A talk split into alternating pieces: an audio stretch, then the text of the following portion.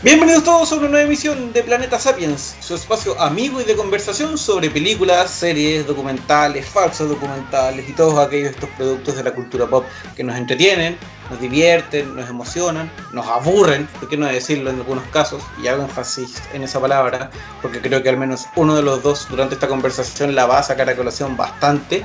pero que, y que en definitiva nos ayudan a eh, sobrellevar esta experiencia que llamamos vida. Les saluda Camilo Elena Bajorabo desde una ya completamente veraniega ciudad de Valdivia. Y junto a mí se encuentra, como siempre, don Paulo Moureira. Pablo, ¿qué tal? Gente, Camilo, muy buenas noches, buenos días, buenas tardes, cualquier sea el momento cuando estén adentrándose en este nuevo episodio del Planeta Sapiens. Como siempre, recomendarle que visiten nuestras redes. Nos encuentran tanto en Instagram con el nombre Planeta Sapiens, en YouTube con el mismo nombre Planeta Sapiens y en el blog planetadesapiens.com blogspot.com. Camilo, ese énfasis que acabas de hacer es complicado, complicado la verdad. Em, hay veces que uno con las películas se sienta para pasar un buen momento, para adentrarse en mundos imposibles, para dejar volar la imaginación, abstraerse un poco de lo complicado, de lo atribulada que puede ser la vida y las experiencias terminan siendo a veces el inverso del objetivo que uno está que uno está buscando y hablando personalmente creo que eso es, parte de lo que a mí me pasó con la película que vamos a hablar el día de hoy y me refiero a Wonder Woman 1984. Exacto, la cinta dirigida por Patty Jenkins, protagonizada por Gal Gadot, eh, que tiene en el casting la repetición de Chris Pine, eh, junto a Kristen Wiig, Pedro Pascal, Robin Wright y otros eh, personajes que, que, van decayendo, digamos, en importancia. Es la segunda parte o la nueva entrega de una de las películas del DC Extended Universe, el, universo cohesionado que, que, Warner Brothers decidió crear con los personajes de la editorial norteamericana, la editorial que es la principal competencia de Marvel, eh, o que son ambas principales competencias entre sí mismas. Eh, y lo cierto es que, como bien dice Paulo, eh, Wonder Woman 84 era una película que esperada, porque era una, bueno, una de las películas de superhéroes que estaba eh, pensada para el pasado 2020, que, que a ver, en teoría se estrenó en los cines, ya, contemos un poco la historia, el 25 de diciembre del 2020, después de haber sido pospuesta durante semanas, o sea, durante semanas, ojalá durante meses, eh, eh, fue se tomó la decisión de que HBO Max, el servicio de streaming de, HBO y que HBO en conjunto con Warner Brothers comparten, eh, que la película se estrenara en esta plataforma que aún no llega a Latinoamérica, por cierto, y, en cines, en los cines que se pudiera, eh, la película llegará. Y luego de eso, en realidad, el resto del mundo tuvimos que piratearla nomás. Así, puta, lo siento. aparto, de hecho, colgándome ahí con, con la pregunta que nos hizo vale.v al Instagram, que dice: ¿Dónde se puede ver? Legalmente en HBO Max, lo que descarta a que yo creo que a todos los que estamos escuchando este podcast. Y en segundo lugar, ilegalmente Torrent, su sitio ilegal favorito, no sé tu caso, Pablo, yo la descargué por Torrent, tengo una página por ahí, si es que alguien la quiere me la pide en el Instagram, se la envío por interno. Em, pero más allá de ese detalle, la película como que salió a flote, trató de, de estrenarse a toda costa.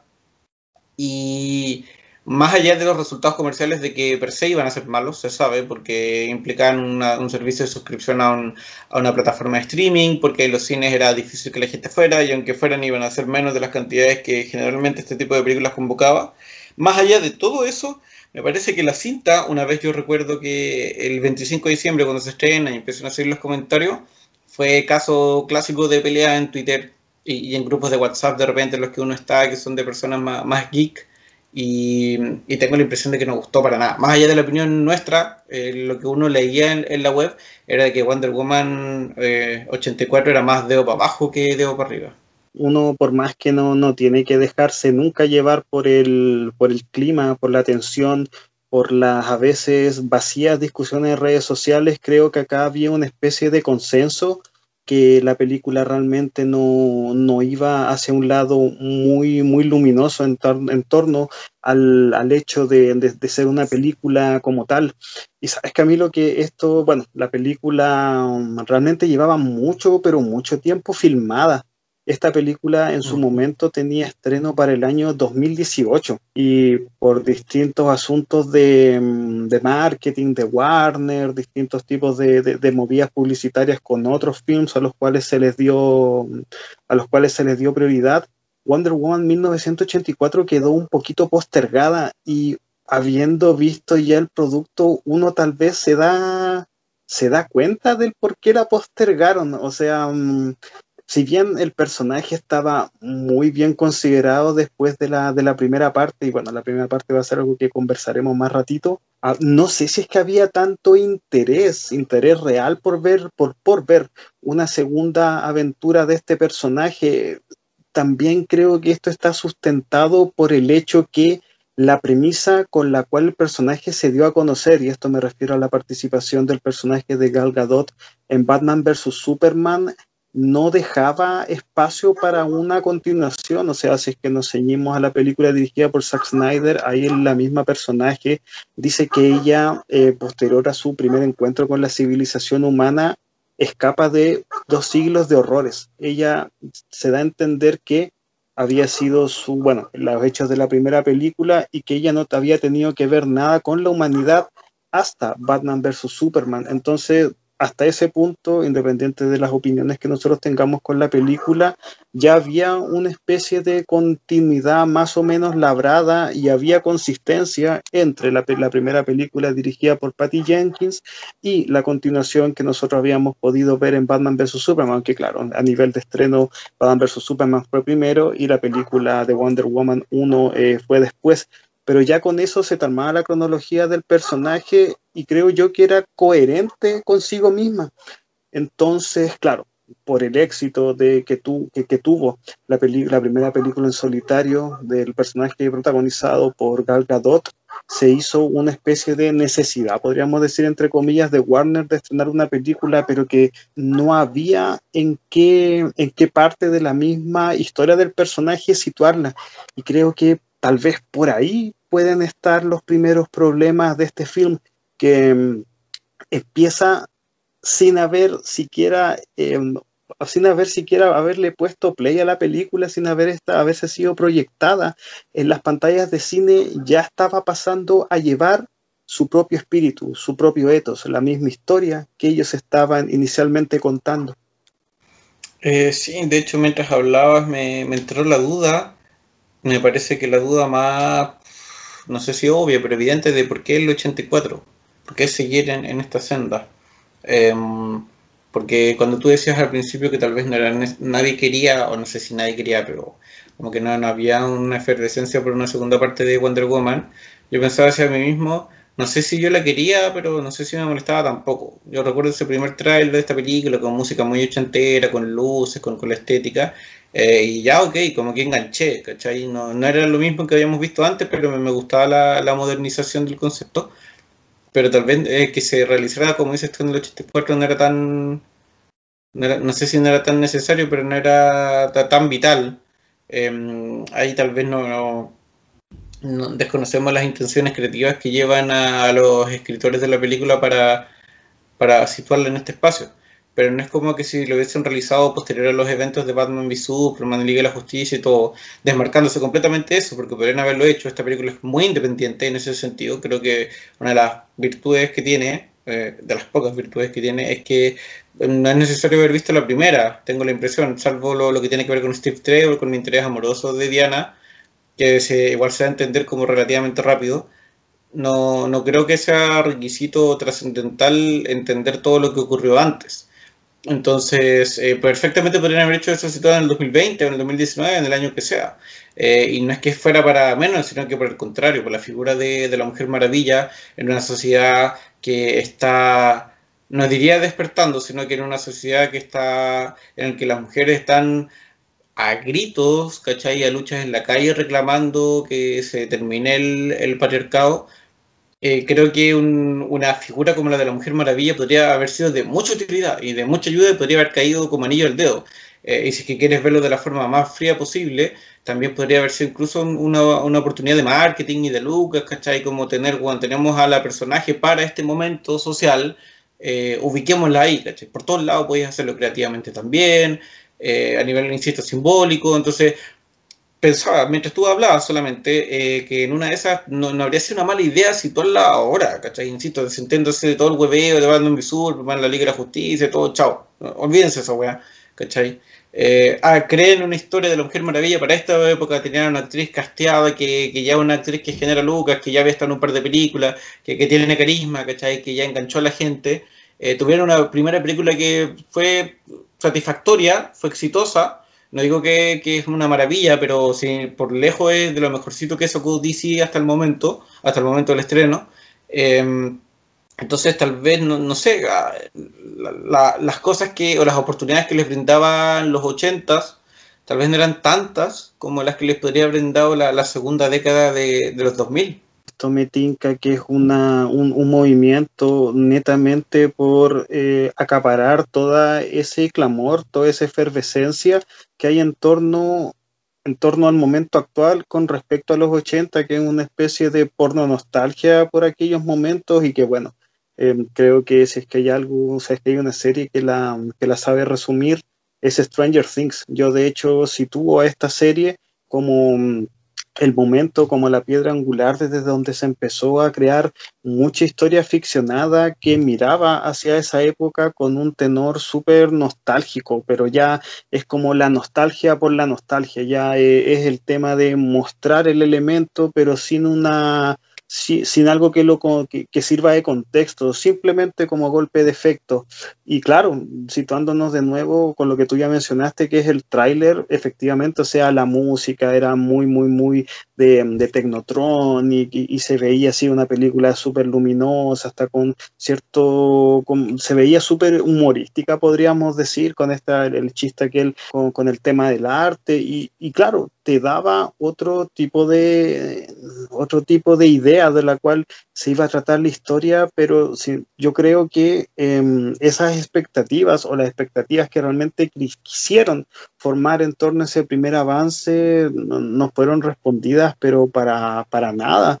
A ver, yo no digo que los trailers tengan que ser el, espíritu, el etos de, una película en su totalidad, pero también tiene que ser una muestra representativa de lo que va a ser, sobre todo porque, mm, porque hay mucha gente que se guía en base a ellos para eh, acercarse a ver una película, pero en este, en, este film en particular creo que, que, no te deja ver nada de aquello. De hecho, creo que todo el material publicitario no tiene que ver absolutamente nada con la película, sea la misma, la misma armadura dorada con la que se te pone y que es presentada la historia de la misma de una forma pero muy burda en la película, así totalmente desaprovechada. Em, y todo, todo lo otro, los colores luminosos, el neón, la misma historia de, del amor entre Trevor y, y, Wonder Woman, que era parte también fundamental del material de marketing, o sea, no, no considero yo realmente que, eso esté inserto a la película como se te había, como se te había mostrado. Y es que realmente, si es que, no, si, es que vemos la película en su totalidad, yo creo que hay, que hay, que hay muchas decisiones muy, pero realmente muy mal tomadas. Insisto, nosotros lo hemos dicho en otras ocasiones, o yo por lo menos, uno, uno no es creador, ¿cachai? hay, hay, hay, quienes escriben historias y hay quienes las criticamos, digo, quienes las comentamos. En ese sentido hay que mantener la, humildad. Eh, pero lo cierto es que uno como espectador, cuando, cuando has visto hartas cosas y siendo que nosotros no, somos para nada como eh, personas cinéfilas, como los verdaderos cinéfilos, digamos, los que respiran cine 24/7, a pesar de eso, uno cuando ve Wonder Woman 84 percibes que estás viendo algo que has visto antes, ¿cachai? Eh, eh, de, muchas maneras y a muchos niveles. O sea, la película yo creo que, no sé, tal vez en el 84 habría sido un golazo. Hay muchos quienes la comparaban con, la Superman de, de Reeves, ¿cachai? Como un, retorno a ese nivel de a los clásicos. pero lo que pasa es que las películas de hoy en día tienen que, no, no sé si es que las películas tienen que ser de alguna manera pero las de superhéroes al menos creo que al enmarcarse tanto cierto dentro de un estereotipo la mejor forma, lo mejor que pueden hacer es tratar de quebrarlo y de no, ni siquiera pensar en ese estereotipo vuelvo a lo que hemos conversado en otras ocasiones cintas como Logan como Deadpool em, como The Winter Soldier si es que quieren como The Dark Knight son películas que de superhéroes tienen muy poco entonces eh, más allá de los personajes. Entonces, claro que se vuelven interesantes, claro que la gente las mira. Eh, estoy pensando Kingsman, que también la conversamos en su momento, Kikaz, son películas que sin ser obras de grandes referentes del séptimo arte, son películas que, que a, a, pesar de adaptar a personajes de cómics y a superhéroes particularmente de cómics, eh, tienen una, una identidad que les permite, que a uno le permite disfrutarla, ¿cachai? Como no sentir vergüenza de lo que son, no, y, disfrutar eso y como tratar de potenciarlo lo más posible. No digo que Wonder Woman 84 sienta vergüenza de lo que es, creo que a, lo que estoy tratando de llegar es que el, peca o sufre de la falta de identidad que ha tenido este universo de DC en general. El universo de DC a cargo de Warner en las películas ha sido terrible, yo creo que por eso, por el no aceptarse por el meterse a sí mismos dentro de un closet que, no, que nadie les obligó a estar, ¿cachai? Querer ser como Marvel, tal vez, y cuando trataron de no ser como Marvel, se autoencasillaron en el closet de Nolan, ¿cachai? Con el hombre de acero, con Batman v Superman. Y si bien uno puede apreciar ciertas, ciertas consideraciones con respecto a Batman v Superman, eh, sobre todo con la propuesta de autor de que sea una película que puede ser buena, mala o más o menos, pero al menos hay un autor tratando de decir algo a su manera. Eh, más allá de eso, hay un, hay una, una búsqueda autoimpuesta de quererse parecerse al, al rival, al que pone las lucas. Probablemente tenga que ver con Warner, no sé si será creativo o no, pero siento que en Wonder Woman 84 volvemos a eso. Eh, a, claro, el personaje tal vez le calza mucho más que a Batman o a Superman, pero o, le calza más porque Patty Jenkins en realidad no es Zack Snyder, que son personas diferentes, por tanto ella tiene la habilidad de contarte una historia con esta, con esta lupa, con este lente, a diferencia de, del director de Watchmen. Entonces creo que Wonder Woman 84, vuelvo, me deja con un sabor de como que me, un me bien grande. No la odio ni la detesto como, como mucha gente con la que hablé eh, o que he leído, pero difícilmente para mí es algo que, que uno recuerde, no con cariño en ningún caso, pero que recuerde como con cierta valoración, como puta que la oportunidad creo desperdiciada concuerdo parcialmente ahí con, tu apreciación en torno a las películas de DC. Yo creo que sí intentaron eh, en, su, primer instante, con Man of Steel y con Batman vs. Superman, de, hacer una, propuesta diferente a lo de Marvel, pero cuando estas no recibieron el, no recibieron el apoyo de la gente, eh, ahí hubo un proceso que yo aún de hecho no, no, no, logro del todo descifrar lo que pasó con Suicide Squad, sobre todo lo que pasó con, con Justice League, pero hasta ese punto yo seguí encontrando con, con, todo lo que a mí no me gusta la primera película de Wonder Woman, que, que, este primer film no tenía tanto que ver con Marvel, o sea, claro, es una historia de orígenes súper... O sea, sí, perdón, solo para aclarar, no creo que, que, se parezca o se trate de parecer a Marvel, sino que siento que es como una película muy estándar de superhéroes, como una secuela muy estándar, y el problema es que eh, han pasado 20 años desde eso, desde Spider-Man hasta Endgame, entonces eh, o desde X-Men hasta Endgame. Entonces, como que, es atemporal totalmente, como que ya nos sorprende esta estructura dramática de historia. Yo me siento como cuando las películas no, tienen una, aspiración más la de entretener, porque hay películas que no, son para rascarse la cabeza ni para reflexionar, son películas que están ahí para, para que uno las disfrute y eso no, o sea, claro, le resta todo este sentido de trascendencia que uno quisiera tener en torno a estos personajes universales y que nos gustan mucho más cuando navegan, cuando navegan en aguas que no son las, las clásicas. Em, pero, por ejemplo, como tú también ya lo mencionaste hace un ratito, por ejemplo, las, las películas de Spider-Man de Sam Raimi que se sienten muy cómodas haciendo películas de superhéroe y aún así con todo ese sentido clásico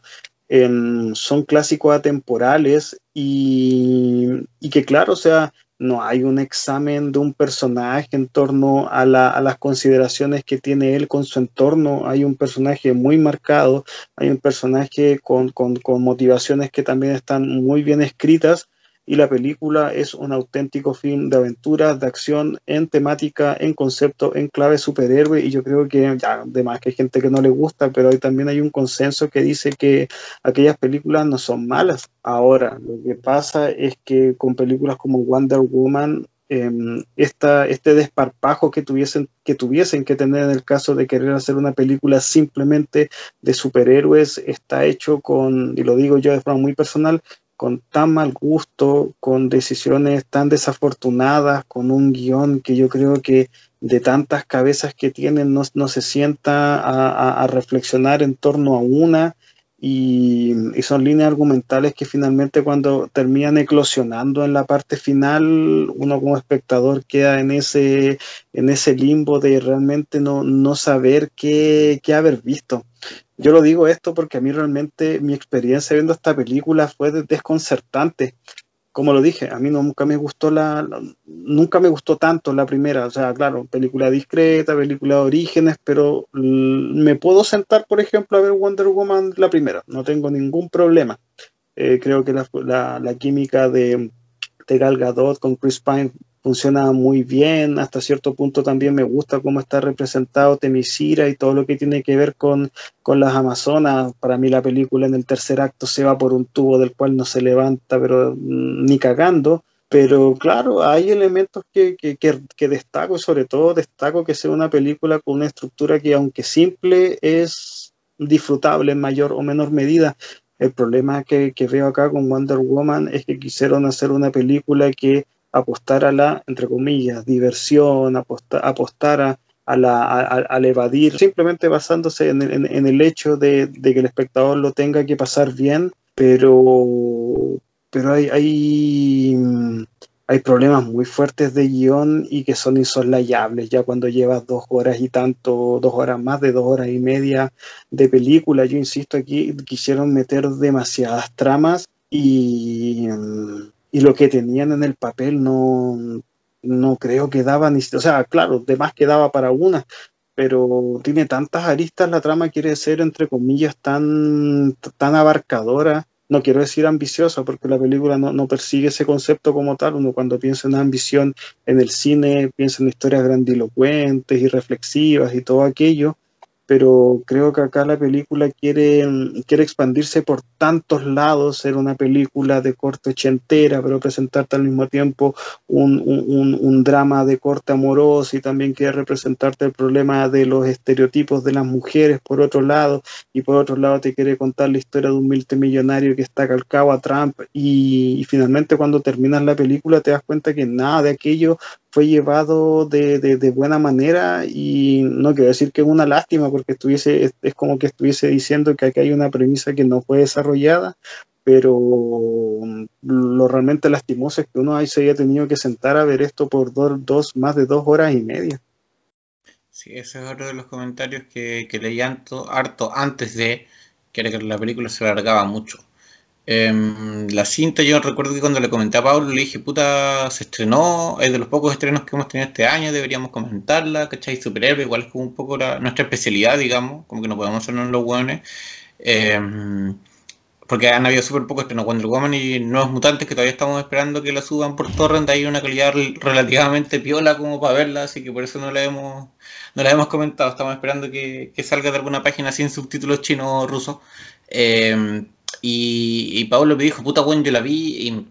no voy a repetir, digamos, las palabras que utilizó para, proteger su imagen pública, pero no le gustó, tal como acaba de decir ahora. Y dentro de uno de los comentarios que me hizo fue que la película partía tres veces. Y claro, ese, tipo de comentarios a uno no, se le van, pues, por más de que, de que no hayas visto la película. Y cuando la, estaba visita, cuando la estaba viendo, eh, me di cuenta de ese detalle, de que primero tenemos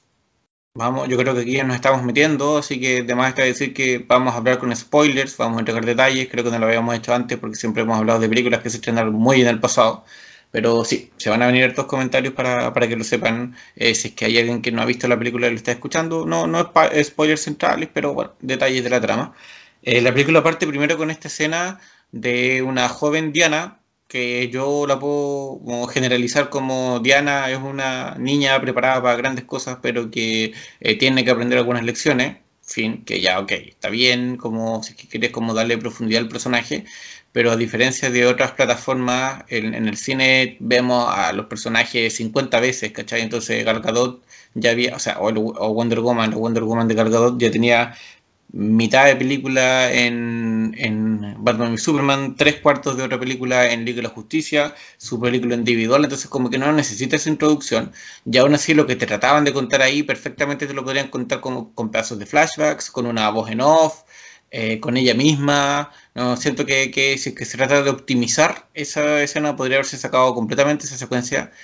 eh, y luego tenemos la secuencia del robo en que eh, unos ladrones se toman esta gema que es la que le termina dando los poderes al personaje de Pedro Pascal. Y recién después parte la película con, Diana como Diana, eh, trabajando de arqueóloga, antropóloga, de lo que no la veamos haciendo nada nunca. y con, la, con esta chica, la que se transformaría en Chita, en Bárbara, que, que cumple con el estereotipo de la mujer como eh, nerd, ¿cachai? Como muy perna, muy estudiosa, que, le cuesta sociabilizar, sobre todo con los hombres, eh, y que al cruzarse con, una mujer con las características de la personalidad de, Diana, comienza a desarrollar la propia. Pero claro, cuando yo hago el ejercicio de ver todo eso último que les comentaba, llevamos 45 minutos de película de dos horas y media. Entonces, por una parte tenemos esa triple partida que, que a mí me comentó Paulo, y por otra en el final eh, cuando estás empezando a explotar la hecatombe, tú cachai, ya como que está quedando la cagada y como que ya va, uno va entrando al tubo que, te lleva de cabeza al, cierre de la película, te das cuenta que te queda una hora más todavía. Eh, entonces, claro, hay un tema con, la distribución narrativa con la que no sé si no supieron jugar bien, no sé si no la estructuraron bien, no estoy seguro, pero el punto es que la película se te larga y se te larga muchísimo. El tema, Camilo, es que yo creo que quisieron destinarle, entre comillas, tiempo de desarrollo tanto al personaje de Bárbara como también al personaje de, del actor Pedro Pascal, nuestro Mandalorian. Y el problema es que son, claro, Maxwell Lord, que a, paréntesis es un muy buen personaje de, la plana B de, DC Comics, tiene una, unas aportaciones en la Justice League América, la Justice League Europa, escrita por Kate Giffen y Mateis, y son muy, pero muy buenas, pero ya cierro el, cierro el paréntesis. Vuelvo, el problema es que quisieron darle espacio, tiempo para narrar la historia de estos personajes y son escenas, aparte de larguísimas, algunas tal vez las de Pedro Pascal se salvan, pero el resto son muy aburridas. Em, a mí sinceramente, muy sinceramente, el personaje de Bárbara no me suma absolutamente nada, o sea, dudo que vuelva a ver la película nuevamente, pero yo creo con este único visionado que le di, eh, si le sacamos al personaje, la trama no, no, vería afectada para nada su, su, su, trayecto. O sea, el personaje que está inmiscuido con, con el tema de que Max Warlord tenga la gema, ya, y ese es su gran momento de la trama. Después finalmente es una mera comparsa hasta el punto en la que se transforma en la otra antagonista de la, de la película, pero es un antagonista que no hace realmente mucho durante prácticamente dos horas y cuarto y cuando le llega su momento de brillar, brillar entre comillas, se, da, se dan puras situaciones insulsas y que vuelvo, no ayudan para, para nada la trama. Es una herramienta. El es, como la persona bruta, la mina que pelea porque el otro bueno no pelea, es eso. Pero el estereotipo también es malísimo, o sea, ya yo entiendo que tal vez los 80 sea la época donde esta clase de, de arquetipos mentales empezaron a, a, gestar y por algo nosotros que somos personas que se criaron en los 90 tenemos tan marcados por las ficciones de los 80 el personaje como la, la chica nerd o el tipo popular o, el negro buena onda y son pura, son puras imágenes mentales, son puras conceptos que se gestaron en aquella época. Yo ya puedo entender que eso tenga algún tipo de asidero en aquellos años, pero puta, han pasado ya 30 años de narración en torno a tantos series o películas, entonces todo eso se considera, o yo lo considero al menos, tan anacrónico que no tiene que ver absolutamente nada con el momento en el que estamos, entonces mi, valoración en torno a esto es súper negativa. Yo soy un gran enemigo en torno a la porno nostalgia, sobre todo porque yo no tengo ningún tipo de... A ver, la imagen de los 80, yo al ser una persona así en los 90 no me evoca nada, o sea, yo no puedo tener nostalgia sobre algo que, que no viví. Y esto, claro, es una consideración meramente, meramente personal, probablemente cuando los 90 se pongan de moda van a jugar con mi corazón noventero, pero ya eso, son, eso es ficción. A lo que voy es que yo al menos no, no me siento seducido con estas tramas que intentan llevarnos a puntos de la historia porque también considero que para hacer eso hay que tener em, expertise, hay que tocar cierta fibra para que, claro, se sientan evocaciones, se sientan historias que funcionan dentro de un contexto y que te hablan en el actual, y con esto, le, con esto tal vez lo, pienso eh, hablando un poquito en torno a Cobra Kai, que cuando lo conversamos dijimos que, claro, Cobra Kai es algo que se basa en los 80, pero sus preceptos son actuales y se siente bien, no se siente forzada la, la, revisión a aquella época, pero acá, por ejemplo, en Wonder Woman 84, no, no siento que eso se replique. La, la, la, funcionalidad de tener la historia en aquella época no tiene ningún, pero ningún, ningún tipo de valor para el efecto mismo, el efecto mismo de la película. Y eso creo que es uno de, de, las razones por las cuales la, película no, camina para nada. Em, y vaya que era complicado hacer una película que ni siquiera sirva como entretención basando en el personaje de, Mujer Maravilla, que puta, queriendo hacer una película colorinche, queriendo, queriendo hacer una película entretenida, eh, perfectamente pudiste haber armado algo totalmente diferente, pero por lo visto la, la, función acá de los guionistas fue de la de marear, la perdí, la de quererte meter subtrama, más subtrama. De hecho, yo en un momento, hay, una parte de la trama que te quiere hacer conectar la película con la futura Shazam, rectifico, con la futura Black Adam. Entonces, puta, hay tanto, tal vez le metieron tanta mano, tanta mano al guion que finalmente lo que nos terminaron dando fue un Frankenstein, pero metido con, no sé, con un monstruo de, la, de los mitos de Tulu, una cuestión, un, ser amorfo, pero que no, no, tiene, no tiene forma, no tiene nada. ¿Cuál, sería la referencia de la que hablaste?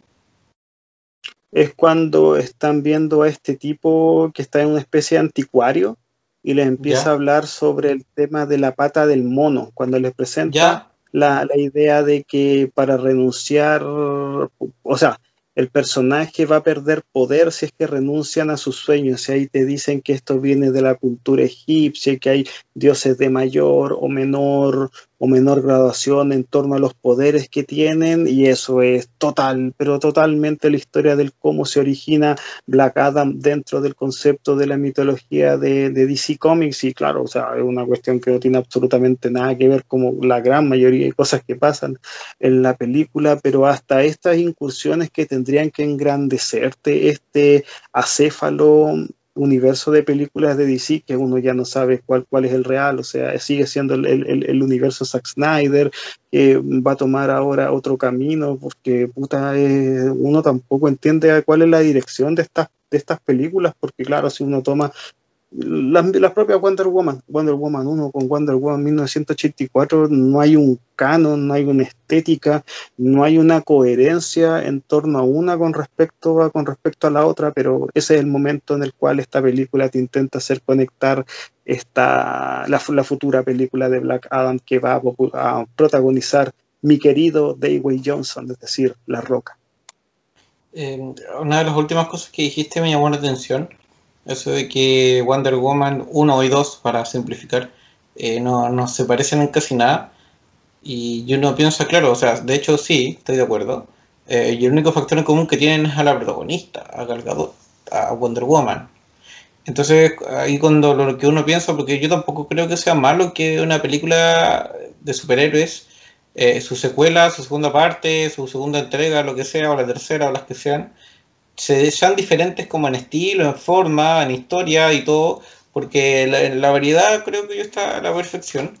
Y, pero, pero considerando eso, que, es que se va a permitir la variedad de tipos de historias, entonces lo que hay que hacer es trabajar en torno al personaje, pues el personaje el que tiene que mantener esa consistencia que dices tú, mantener ese hilo, esa coherencia que te permita eh, a ti como espectador identificarte con algo, que te permita conocerlo, y creo que eh, eso, tal vez puede ser que eso es lo que le falló a Diana, o, le falló a los escritores con respecto de Diana, porque en la primera película tal vez era mucho más fácil darle vida, porque la primera parte de esa entrega es eh, la Mujer Maravilla eh, siendo entrenada en su en Temisquira con las Amazonas, luego insertándose en la vida militar, y en la vida militar, claro, tenía un propósito súper super concreto, y principalmente tenía una forma de actuar súper concreta, que, que, era muy en ese sentido, eh,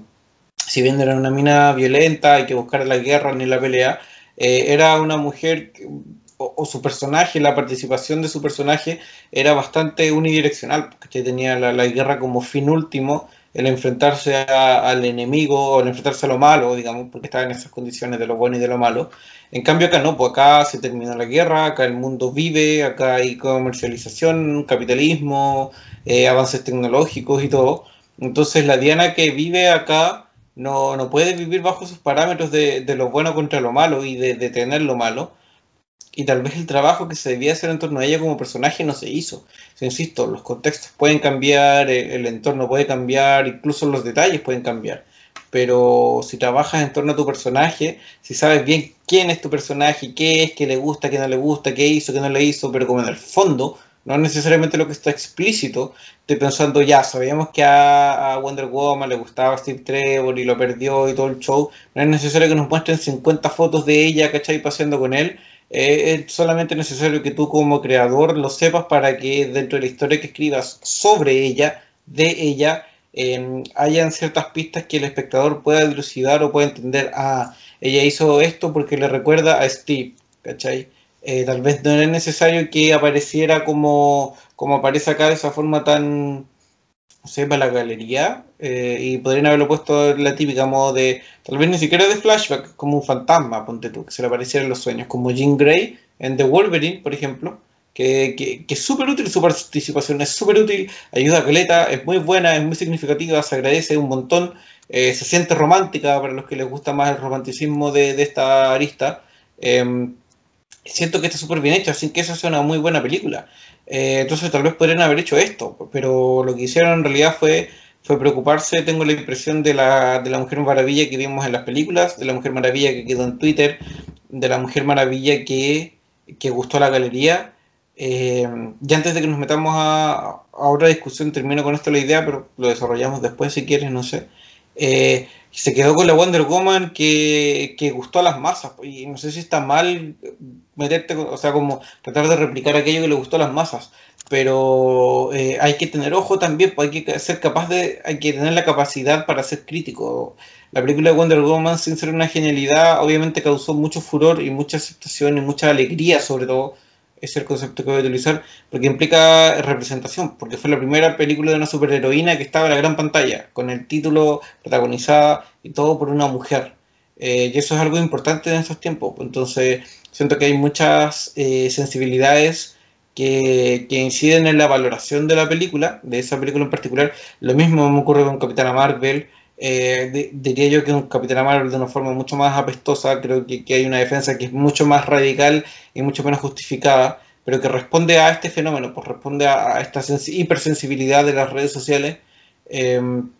pero volviendo a Wonder Woman, creo que eso tal vez hizo que, que, los escritores se preocuparan de ese personaje, llevarlo a la película, el personaje que es querido en las redes y que la masa de la red quiere. Eh, y no tal vez el personaje que ellos querían contar, si es que era una Diana que, no sé, pues, no estaba ni ahí con su familia, podrían haberlo intentado, les podría haber salido bien o mal, no lo sé, no, no he leído muchos cómics de, de, Wonder Woman, creo que debo haber leído de hecho uno, a todo cagar, ¿cachai? Dos, entonces no, no la conozco tanto como para decir cómo podría haber resultado mejor, pero creo que el, la preocupación por el personaje, que según lo mismo que decías tú, y aquí como que retomo toda la idea, eh, ante la variabilidad de las historias y de los contextos, el hilo conductor, el común denominador debe ser el personaje. Eh, eso no lo tuvimos. Cuando yo la veía no sabía, y hago, hago el, el, ejercicio de recordarla mientras hablamos, no sé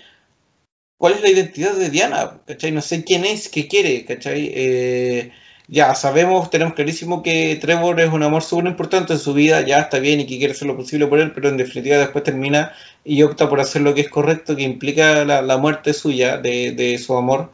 Eh, pero más allá de eso, claro, lo vemos salvando a estos niños que estaban jugando a la pelota en la carretera y deteniendo a un weón que estaba básicamente monopolizando el mundo. Eh, pero más allá de eso, y de algún comentario con discurso por aquí y por allá, no, no sabemos realmente qué quiere, ¿cachai? No sé si tenemos que saber todo sobre ella explícitamente, pero lo que vemos de ella no alcanza, me parece a mí, para definir a, una persona, ¿cachai? Y ante la ausencia de eso, no nos queda mucho más, pues, si, si los contextos son diferentes y el personaje no, no es claro, eh, ¿qué más nos queda por ver? Disfrutar las canciones, disfrutar las escenas de acción que no son malas. Bueno, algunas sí, los efectos especiales, pero ya, nos vamos a meter por otro lado. No tener del todo claro cuáles son las convicciones de un personaje que hemos visto ya por dos películas enteras, más sus aportaciones en, otra, en otras películas del universo DC, es que no hay un trabajo de, de escritura. Y a mí me, me parece eso sí me parece una, una, oportunidad desperdiciada porque, bueno, yo lo voy a decir, a mí una película como Batman vs. Superman con todos los hierros que tienen, eh, yo la sé disfrutar. Válgase decir que, me gusta la representación de ciertos personajes, la, historia en sí misma, da, lo mismo cuál sea el, punto desde el cual yo me siente a conversar la película, pero uno de, de los aspectos que más me gustan es que el personaje de Diana, con lo poco que sale, te deja en claro qué es lo que está haciendo, por qué no está, por qué termina por aparecer en el tercer acto y a mí sin ser, claro, sin ser una película perfecta, este personaje es uno de los que sí me funciona durante gran parte, gran parte del metraje. Entonces siento que, claro, con lo que pasa acá en Wonder Woman 1984, en parte se, se, desvalida todo lo que sí está hecho en la película de Snyder y al mismo tiempo también siento que se desvalida lo que la misma Patty Jenkins ya había tanto escrito como dirigido en la película del año, si aquí lo voy a revisar, la película del año 2017. Entonces, puta,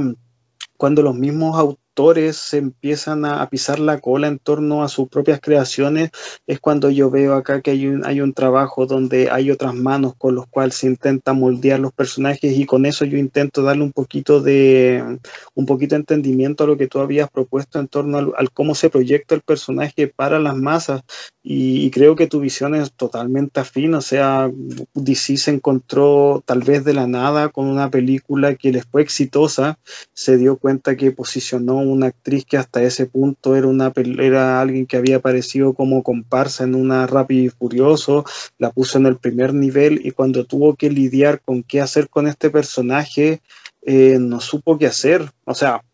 Wonder Woman 1 no es ningún mega ultra éxito de taquilla, de mm, tampoco de, de, mm, de, crítica, pero fue una película a la cual le fue bien yo ahora lo pienso, posiblemente es la única película del universo DC a la cual ha tenido una muy buena recepción y, tuvo también ciertas loas. Claro, o sea, después está, la, la, está el nicho que defiende Batman vs. Superman también de forma un poquito más inferior a la gente a la que le gustó Man vestir ni hablar ya de otras de otras películas indefendibles como Suicide Squad o la misma Justice League pero, pero pasó que, le, que cuando tuvieron que seguir asentando a este personaje, da la impresión que pasó exactamente lo que tú lo que tú describiste, o sea, se fijaron en Twitter, se fijaron en la atención, en el clima de las redes sociales y mm, escenas para graficar esto, creo que hay por docenas, o sea, se intentó vender al personaje de Wonder Woman como una inspiración para las niñas, entonces claro, tiene que haber una parte a la cual en la cual ella intenta como crear cierta complicidad con una niña de descendencia afroamericana como para eh, evocarle. Y claro esas escenas perfectamente pueden estar pero se sienten tan forzadas ahí se siente tanto esa sensación de panfleto que es imposible desligarla de la obra como expresión a de la obra como producto y claro probablemente estas son cosas que no le interesa a tanta gente y tal vez sea el mismo hecho de rizar el rizo pero cuando cuando las piensas, cuando te chocan en la cara, yo al menos no voy a decir que me molesto ni nada, pero me incomoda, me incomoda porque siento que, la propuesta pierde, pierde validez. Y a mí me pasa esto con, con Wonder Woman 1984, que encuentro que es un mamarracho que, que tiene tantas ganas de seguir eh, gustándole a la gente a la cual le pareció súper loable la premisa de la, de la primera película, pero acá, acá tal, tal conexión que se estableció con la audiencia, yo, yo no creo que la haya.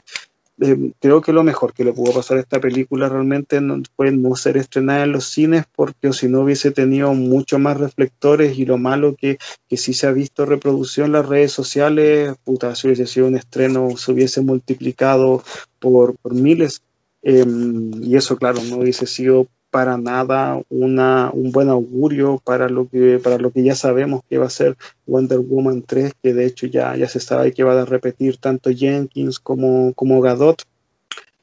Pero a la, a la, película en sí misma le, le, están dando le están dando harto y justificadamente, creo yo. Em, es de esas películas realmente que uno siente que, em, que qué persona se, se, puede comprar al 100% la premisa, por más que la haya. Yo sé, de hecho, que, que, que hay gente que, que, la valora, pero, pero no sé, a mí me cuesta identificarle punto, puntos buenos al, al, film. No, de hecho, me hubiese gustado mucho que el personaje de Maxwell Lord me hubiese causado, me hubiese causado sensaciones positivas, porque como lo dije en cierto momento de la conversación, es un muy buen personaje de, de la plana, no, no es de los grandes rostros del mundo DC, es un personaje más bien subterráneo, un personaje que de hecho se desenvuelve muy bien cuando interactúa con otros personajes clase B con esto quiero decir que el aporte que tiene Maxwell Lord en la Justice League,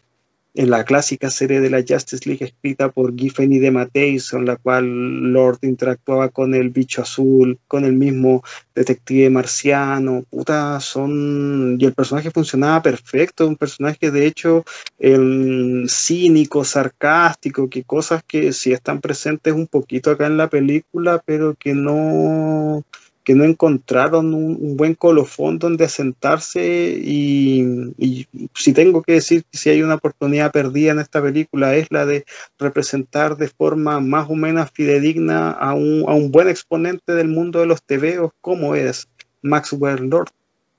A propósito de ese pie que te tiraste, eh, quería conversar un ratito de, de, él, de Pedro Pascal en realidad eh, interpretándolo Sabemos que, bueno, Pedro Pascal es nuestro compatriota. Eh, ha estado, agarró vuelo, nuevamente estuvo, ha estado de moda en el último mes y algo a propósito del, estreno semanal de la nueva temporada de The Mandalorian.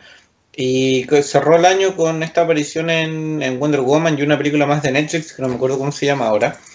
Y el cuento es que eh, claro, mucha gente le gustó y toda la participación y ya de nuevo, influencia de las redes sociales, de Twitter particularmente, que, engloba a la gente, la hace gigante y después la, destruye y la patea en el piso. Pero más allá de, esas subjetividades, creo que lo que hace Pedro Pascal en la película es bastante bueno. Si me pregunta a mí es lo que más me,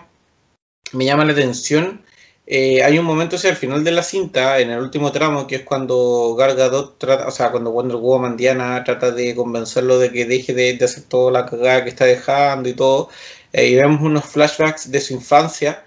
que explican por qué el tipo es tan, obsesionado y tan obsesivo con el tema del éxito y con el poder y, todo el cuento. Y que si bien son súper clichés, ¿cachai? Súper, no sé si esperables, pero cuando están ahí es como, como, ¿really van a hacer esto? Pero aún así, es como que lo, logró emocionarme ese momento, eh, sustentado exclusivamente en la actuación de Pedro Pascal, exclusiva y únicamente la actuación de Pedro Pascal. Eh, lo mismo cuando después, a partir de eso mismo, se va a reunir con su hijo. Eh, creo que la participación del actor chileno, claro, puede ser súper subjetivo porque uno le tiene cariño a un actor de calidad que, que haya nacido en nuestras tierras. Pero creo que es como de lo más destacable de la película, es entretenida su participación, como te digo, esos últimos minutos son los únicos minutos en los que yo conecté con la película a nivel emocional, ¿cachai? Que, que me dio pena, o me dio nostalgia, me dio lo que haya sido que me haya dado eh, mientras veía esas escenas. Eh, y sobre todo porque ese último tramo lo hace como al protagonista y me hizo preguntarme mucho si es que el protagonista de la película era él o no. Eh, porque eh, el cierre un poco de la cinta es eso, porque después de, que ocurre esto del abrazo con su hijo, vemos a Diana como yendo a un paseo de Navidad, donde se cruza con el tipo que, tenía eh,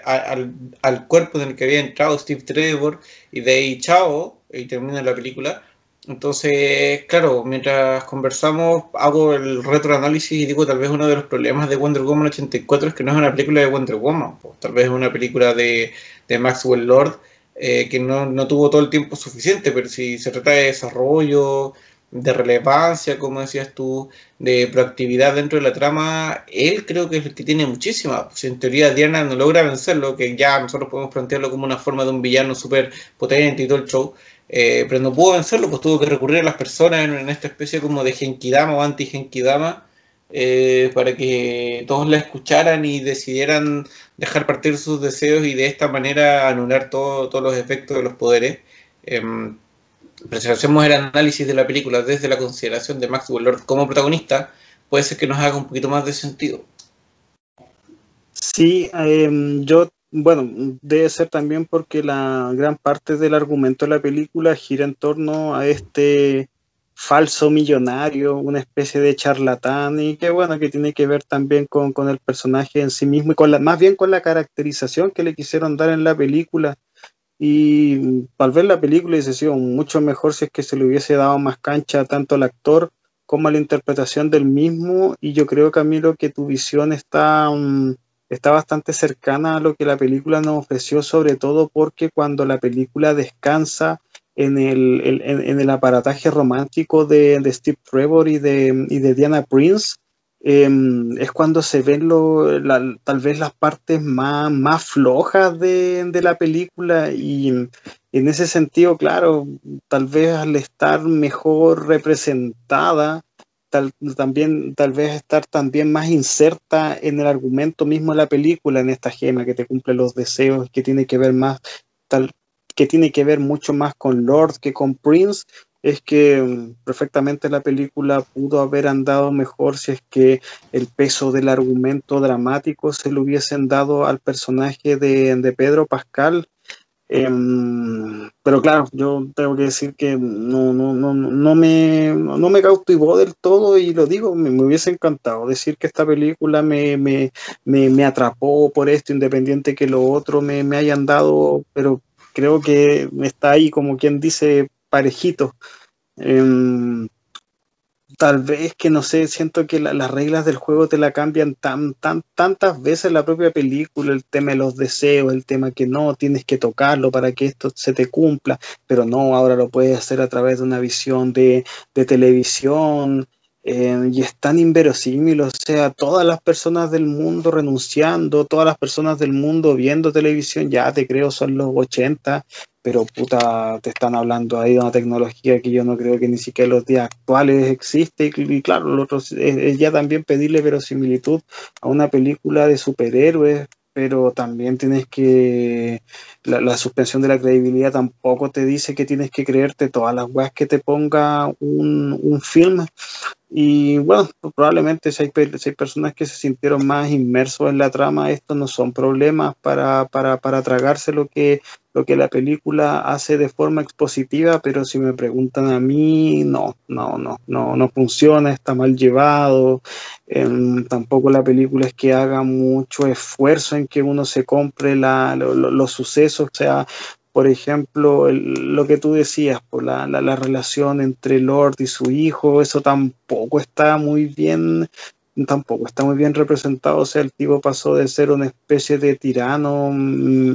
Mm, total, totalmente inserto en sus propios, en, en, sus propios anhelos, absolutamente egoísta, y de un momento a otro esto cambia y se intenta, y se intenta redimir, porque eso es lo que la película me está, entre comillas, queriendo, queriendo decir con, con su narrativa deficiente y todo esto que hemos conversado hasta ahora. Em, no sé, creo que em, es tanta mi, no quiero decir decepción porque es como que yo le hubiese estado esperando mucho, pero es tanta mi, mi desazón con, con, la sensación de haberme sentado a ver, a ver la película esperando por último divertirme, que, que el aburrimiento que me hizo sentir hace que, en estos momentos mi, mi apreciación sea, sea tan, tan, tan mala hacia ella. Sí, eh, mientras hablabas me acordé de una escena en particular que que me ayudó, que me ayudó, me hizo entender parte de lo que dices tú, o entender cómo cuestionarme lo que dices tú, que a propósito de, de su participación, la participación de Steve Trevor, cuando van a robar este avión que eventualmente Diana transforma en invisible con una técnica que le enseñó su papá. Em, ella le dice que es primera vez que lo hace y que hay un, un, efecto, o sea, hay un tiempo como particular. Y que por lo tanto, no se lo dice esto, pero que por lo tanto uno asume debieran ocupar ese tiempo en rajar y mover el avión hacia el Cairo, que creo que es que viajaban en ese momento hacia Egipto, eh, pero se desvían y van a este espectáculo de fuegos artificiales. Que no tengo nada contra el espectáculo en sí, pero es como se supone que en esta escena el tema es, y por eso ya lo hizo desaparecer, que necesitaban llegar lo antes posible antes de evitar una masacre, una destrucción total, eh, pero se pegan un pequeño desvío para jugar en los fuegos artificiales.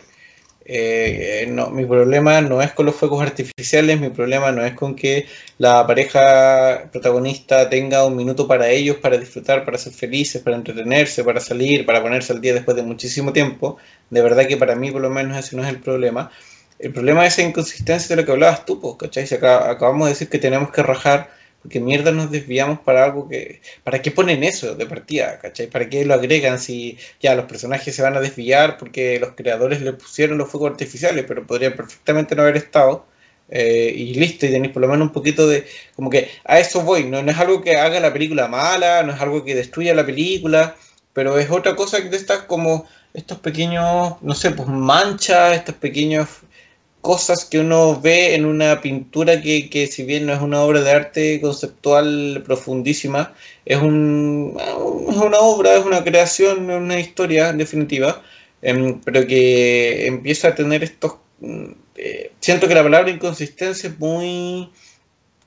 muy fuerte, muy despectiva, tal vez, bueno, el mismo Internet, tal vez somos muy dependientes del Internet, entonces eh, ahí está tan presente que, que uno inherentemente lo asocia algo malo, pero creo que, es deficiente en algunas cosas, ¿cachai? Como que tiene estos espacios que no sé si son argumentales de personajes, no, no tengo idea, pero que, te sacan un ratito, que hacen que inherentemente te hagas preguntas, ¿cachai? Eh, y no preguntas de las buenas, pues, sino que preguntas que tienen que ver, ¿y cómo hizo esto? ¿Por qué no hizo esto otro? ¿O por qué están haciendo esto? Em, y ahí tal vez encontremos otras de las razones que, que llevaron o han llevado al fracaso a la decepción en torno a Wonder Woman 84.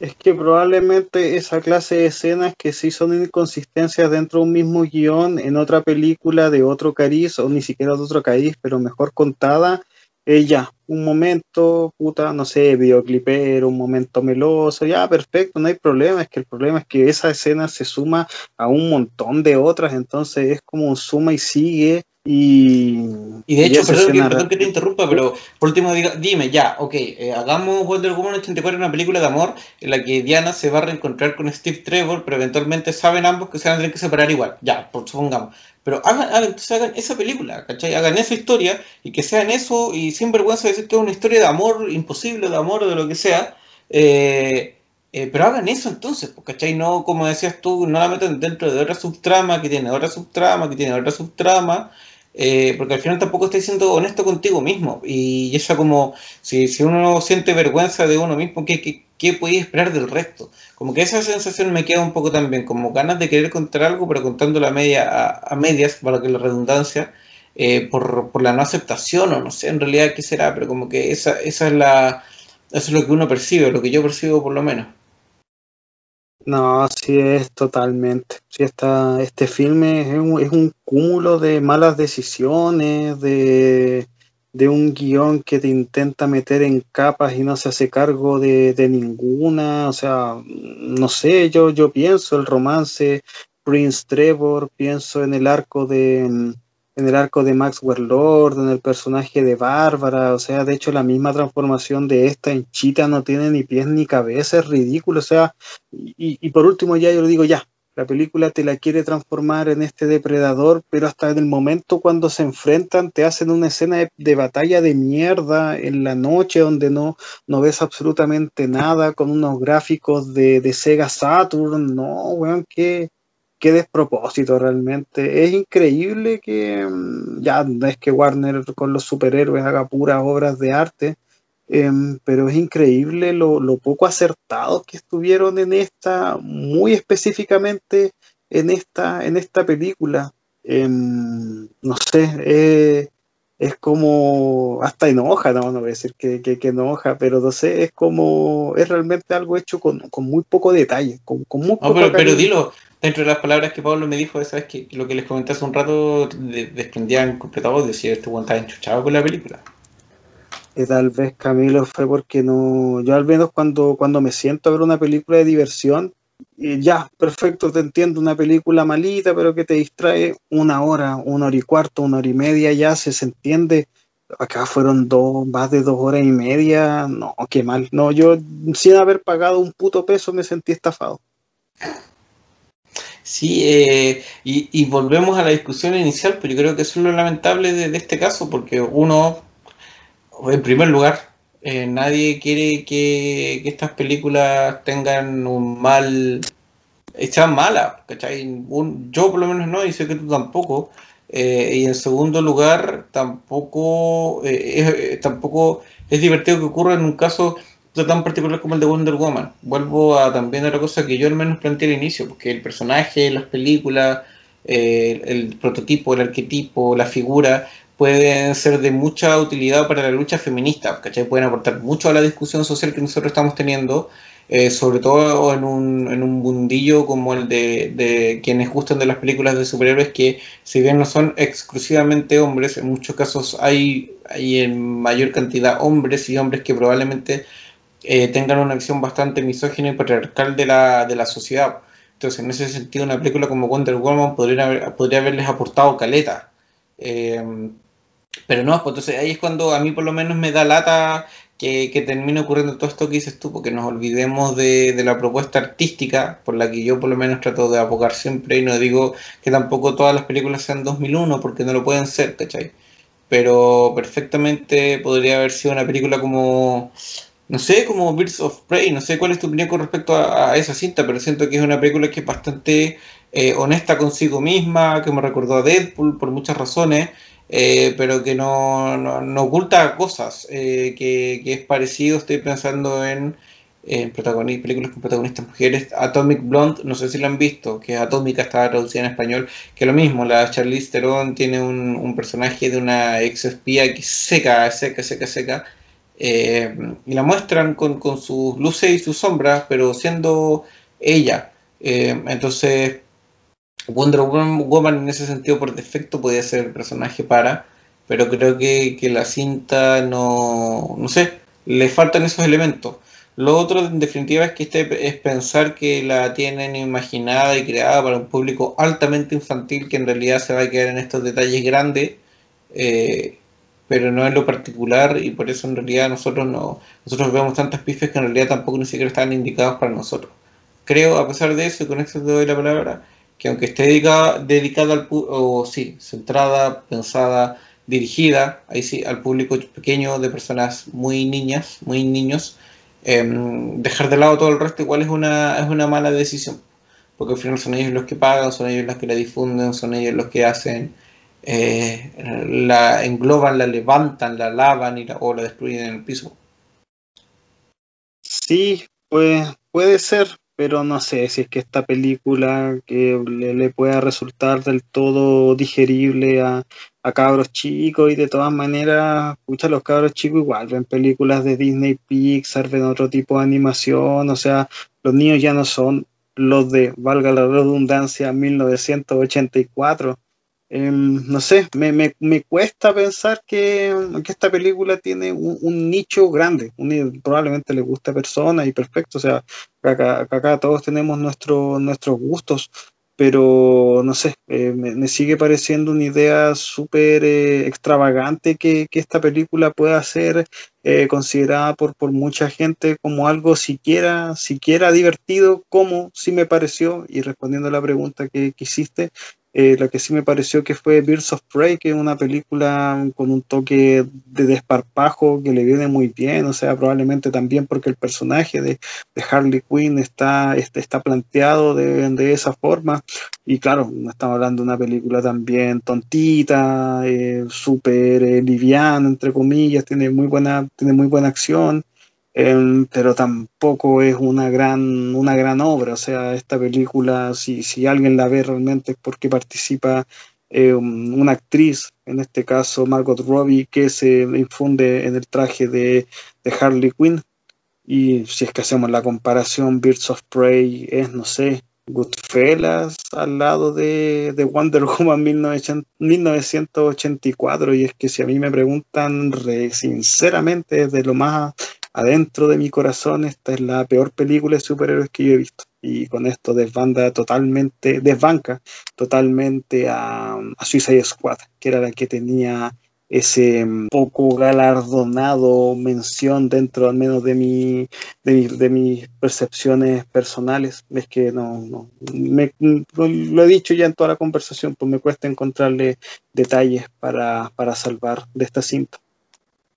quiero antes de que ya nos vayamos a, las conclusiones de, de la película eh, no dejar pasar algo que genera en internet este tipo de situaciones porque cuando estamos ante estas películas lo otro que vemos, además del comentario negativo del que nos referimos en un principio, es, el, es la defensa eh, injustificada en algunos casos. El decir, no, si igual es buena, no, si esto, no, si hay gente que odia las películas, no, si es que no quieren nada y la weá. Em, no, no se dejen llevar por esa discusión.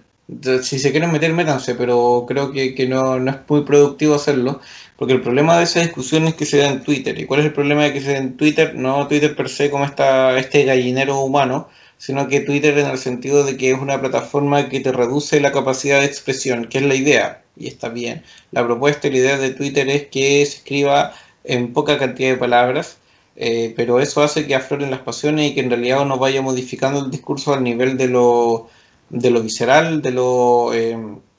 bipolar en el sentido de ambos polos, de dos polos o un extremo o el otro. Entonces, en el caso de Wonder Woman, claro, tú si tú dices cualquiera de las cosas que hemos dicho acá, probablemente obtengas respuestas del tipo de que es una película que, en realidad es muy buena. Vemos, o sea, más allá del argumento de la respuesta, lo que voy es que eh, la respuesta en sí misma se genera como una defensa a algo, más allá de, eh, de algo que sea real, que sea per se o que valga la pena como argumento de considerar. Eh, y eso es lamentable porque hace que al final la discusión no se pueda tener y en la discusión uno va emergiendo y van surgiendo ideas, formas, maneras, opiniones, lo que sea. Eh, pero en este caso no, porque en este caso hay como o, criticas a Wonder Woman o la defiendes a rajatabla y me parece que eso no ayuda a nadie. Pero es algo que sea, que sociológicamente hablando sea de forma natural, no, pues comportamiento en masa y en este caso la masa eh, es digital es que también nosotros vemos la perspectiva porque lo que donde se gesta eso en redes sociales, en redes sociales se toman los valores absolutos. Eh, no, hay un, no hay un matiz. A mí, por ejemplo, cuando me he sentado a, meterme a, Twitter de, páginas que, respeto para leer de críticas, claro, me quedo con la crítica, pero cuando ya me empiezo a leer los, los retweets y ya son los usuarios los que hablan, puta, no,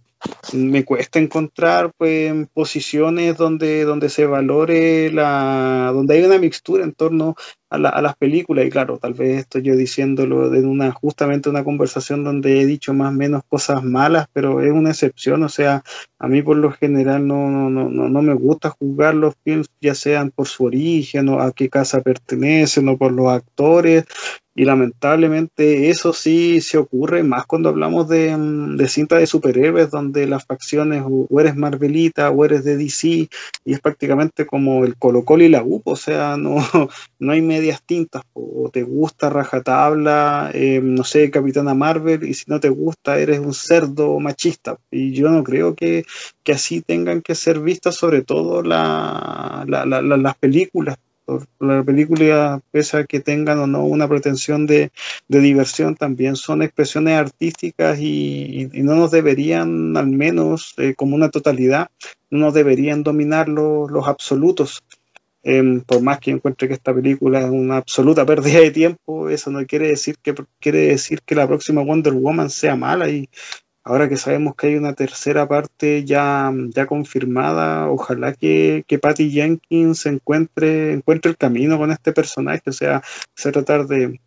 con esto sea cerrar una trilogía y, ojalá que, que, que, sepan hacer algo bueno con Wonder Woman porque es un personaje importante, es un personaje relevante, en, los cómics sobre todo, o sea, la, época de George Pérez escribiendo y dibujando el personaje es muy, muy buena, tiene un toque mitológico, tiene también, bueno, las mismas consideraciones de las cuales se, basa un personaje eh, femenino escrito en aquella época, por un, aparte, por un escritor hombre, y, y, vale, vale realmente la pena y también es bueno que este personaje sea, sea bien representado en una plataforma tan, tan amplia como es el, como es el cine. Eh, dado que tus palabras son bastante de cierre, voy a eh, hacer lo propio, solo antes leer el comentario de Israfeño, quien dijo la encontré buena, pero siento que tuvo varias fallas en el guion. Destaco la actuación de Pedrito. Eh, sí, creo que Pedro Pascal fue lo mejor de la película. Eh, yo no sé si la puedo calificar como buena, no sé si la quiero o creo calificarla buena. Eh, me parece que solamente es una película que busca entretenerse, eh, o sea, entretener, y que en ese ejercicio en realidad no, no anda muy bien. Creo que Wonder Woman 84 es una película evitable, que no, no, pasa nada si es que no la ves. Bueno, va a depender de los planes para el futuro del universo sí, pero tengo la impresión de que no, de que la mayoría de las cosas que ocurren terminan siendo insignificantes, desde la aparición de Steve Trevor hasta la, el actuar del villano, del personaje de, Maxwell Lord, interpretado por Pedro Pascal. Eh, y eso te dice harto, como que la película no es que avance, sino que queda ahí mismo. Y no sé qué tan bueno o conveniente sea aquello. Creo que Wonder Woman 84 probablemente tenía muchas ganas, pero se quedó en esas ganas o ocurrió lo que decías tú, hubo una operación de cerebro aquí donde muchas manos terminaron matando la guagua. Em, y nada, pues se suma a la lista de franquicias, películas, blockbusters, nombres que eh, nos dan el ancho en una segunda parte y vamos a ver si es que, como decías tú, la tercera te, entrega una nueva opción. Como, como dijimos en la última reflexión, me parece que decir que, que Wonder Woman 84 no es una buena película no implica necesariamente ser un, una persona que no crea la igualdad de género, eh, sino que implica decir nada, porque la película probablemente tiene fallas, o aquí por lo menos llevamos una hora y algo dando razones de por qué creemos que es así. En el peor escenario por lo menos estamos tratando de, de complementar y de fundamentar el argumento. Eh, y, es parte de, de también, pues, ¿cachai? Es parte de la lucha también, creo yo. Bueno, yo no me voy a meter en realidad las características de la lucha, pero creo que tiene que ver, que tiene que estar el espacio también para, para entender que hay cosas que, no se dan, ¿no? Y creo que el caso de Wonder Woman 84 es uno de esos, un caso en que la película no, no resultó nomás. ¿cachai? Y eso no hace el personaje menos valorable, como decías tú, menos importante para la sociedad, para nada, menos importante para la marca DC eh, sino que por el contrario, por esa importancia que tiene que seguir trabajando para, para tener una obra que, le haga la justicia que, necesite y que merece sobre todo. Y ojalá que ese momento llegue Camilo, porque si hay un personaje fuerte femenino en el mundo de los cómics, esa es Diana Prince, esa es Wonder Woman, y desde una posición absolutamente personal, para nada totalizante, para nada dogmática, Em, creo que todavía no se le llega a ser una gran representación. No hay todavía una justicia real al personaje, por más que a mí sí me gustó lo que se mostró en Batman vs. Superman, eso no habla tanto del, de, la visión preponderante que tuviese que tener representativa en torno a su propio género, su propia sexualidad, y que creo que le vendría muy bien más en los tiempos que corren ahora. Así es. Paulo, ¿dónde puede encontrarnos la gente, hablarnos, escribirnos, consultando para eh, conversar sobre esto y otros temas? Planeta Sapiens en Instagram, Planeta Sapiens en el YouTube y el blog planetadesapiens.blogspot.com Ojalá que lo hayan disfrutado esta conversación un poco tensa, no, no sé si mm. tensa, pero es, es, es cuático conversar sobre películas que a uno no le gustó. De hecho, no, no sé si en el Planeta Sapiens habíamos hablado sobre algo que abiertamente em, teníamos mucho malo para decir en torno, en torno a ella, pero bueno, son los gajes de, de conversar sobre estos films y al menos para mí fue algo bastante ameno y por qué no un poco me desahogué después de lo que sentí al ver esta película la, semana pasada. Exacto, una película, bueno, una conversación, como dices tú, que, que, al final es el objetivo de todo esto. Para eso iniciamos el Planeta Sapiens, por eso lo seguimos haciendo. Eh, porque la idea es conversar y bueno, lo que salga la conversación será tema aparte, pero la idea es hacer el ejercicio y esperemos que le sirva a alguien para, para haber entendido o pensado en cosas que tal vez no lo había hecho o al revés, por decirlo de inspiración para darle otra vuelta a la cinta eh, con el fin de, de replantearse algunas cosas propias. Muchas gracias nuevamente por acompañarnos, por estar ahí y será hasta una próxima oportunidad. Que estén bien, chau.